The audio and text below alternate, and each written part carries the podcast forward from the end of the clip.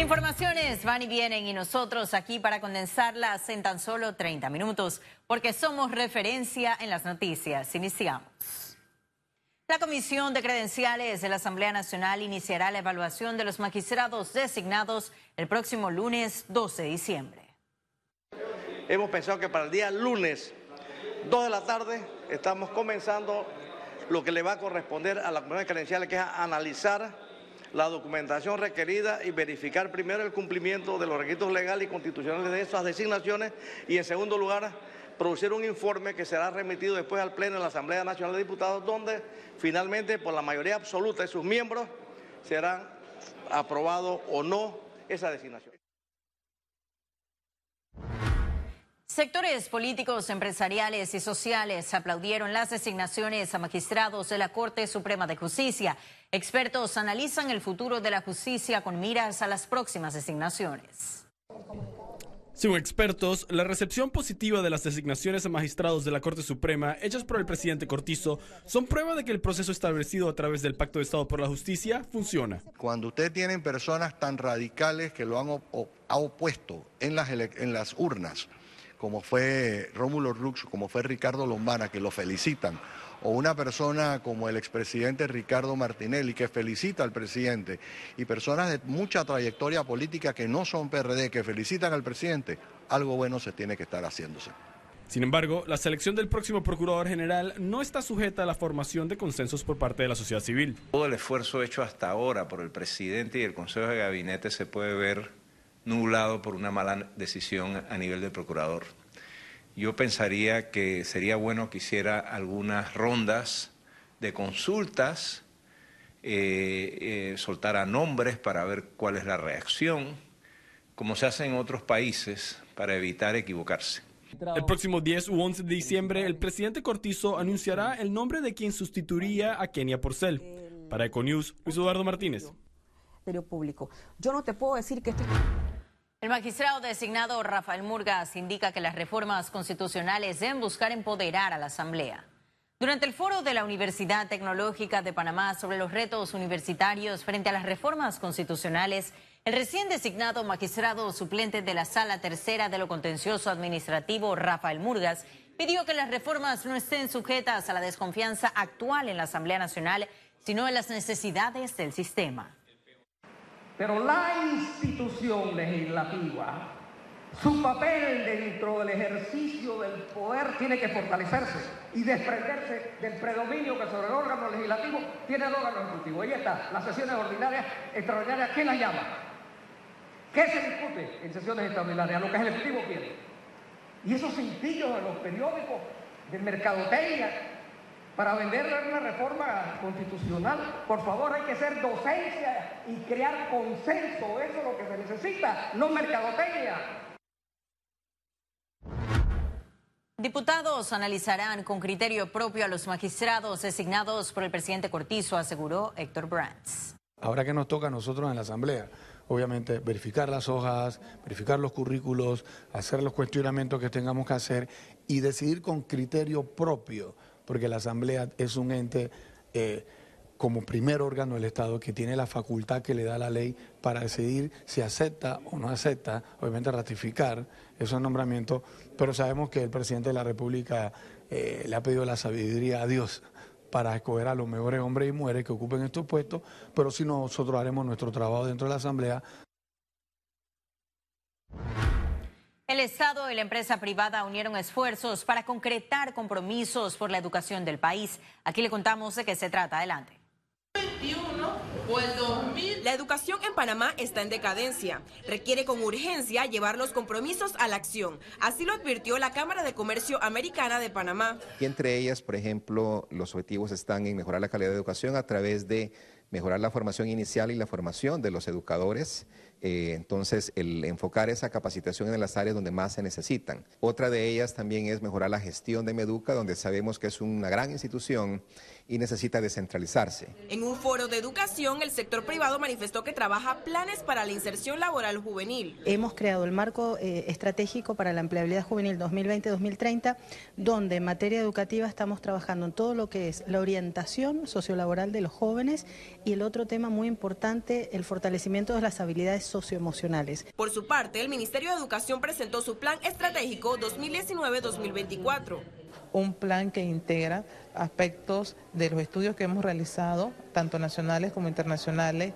también la información y también el compromiso asumido en Objetivos de Desarrollo Sostenible, la parte que el plan de gobierno establecido por nuestro presidente, Laurentino Cortizo Cohen, son de los elementos que nosotros hemos desarrollado en nuestro plan estratégico. Para eso, en línea del COPEME, por supuesto, en las cinco áreas, tanto calidad, equidad, formación, gestión educativa e inversión. Una mayor inversión y la descentralización del Meduca fueron parte de las recomendaciones para lograr una educación de calidad. Ciara Morris, Econews. El Instituto Nacional de Salud Mental ha registrado un aumento en los diagnósticos de ideación e intento suicida. Los profesionales de salud mental hacen un llamado a desestigmatizar la asistencia médica en esos casos para lograr salvar las vidas. Evitar el estigma que existe sobre eh, los servicios de atención en salud mental, tanto a nivel ambulatorio como los centros de salud, las policlínicas y a nivel hospitalario.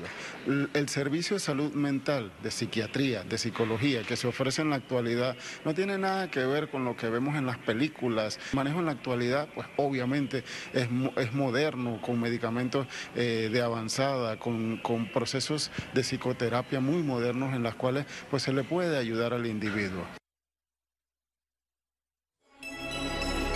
Economía. Panama Motor Show 2019 superó su meta, registraron más de 90 millones de dólares en ventas de los autos. La Asociación de Distribuidores de Automóviles de Panamá, ADAP, informó que en feria vendieron más de 6.000 autos nuevos.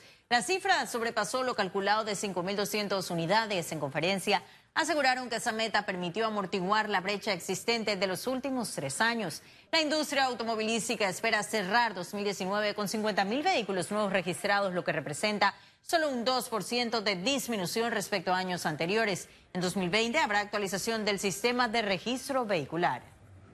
Yo pensaría, estamos viendo que, ya que el consumidor refleja un nivel de confianza mayor, eh, nos vemos, vemos muy optimistas el próximo año y vemos que este año ya comenzamos a ver que la tendencia que tiene el segmento de nosotros de hace tres años a la baja comienza a estabilizarse. Beneficios para todos los clientes que se acerquen a, sacar su registro vehicular que sea un poco más expedito, ¿no?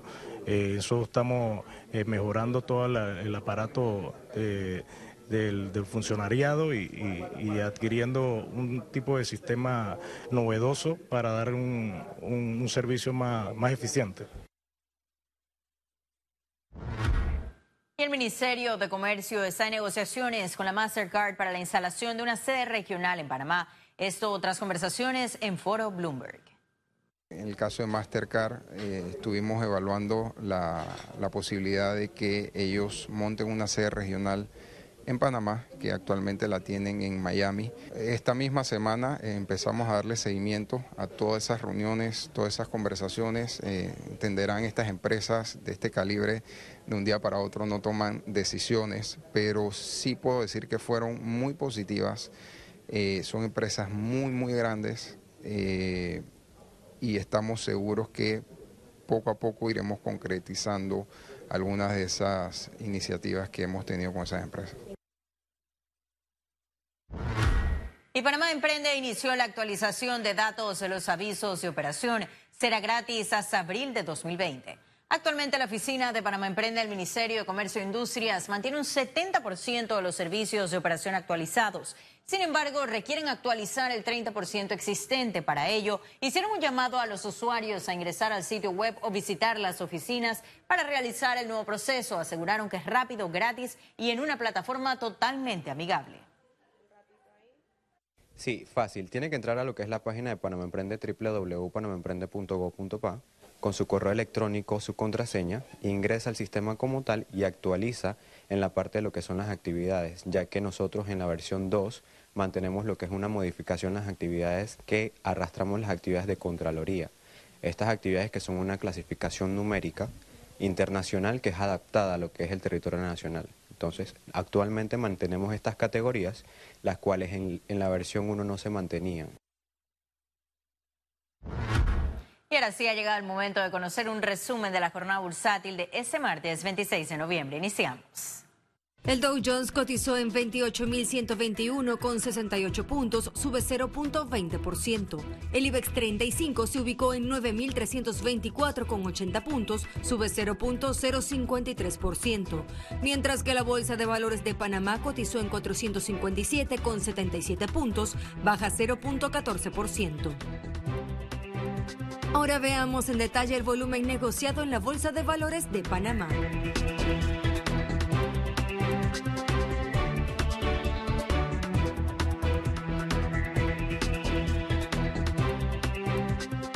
Total negociado 116 millones 177 mil 42 con 35 centavos.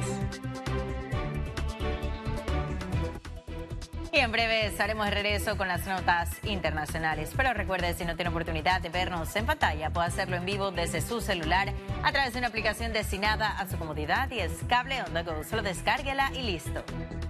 No se vayan, que en breve estaremos de regreso con mucho más de la emisión de hoy de Econius. Ya volvemos.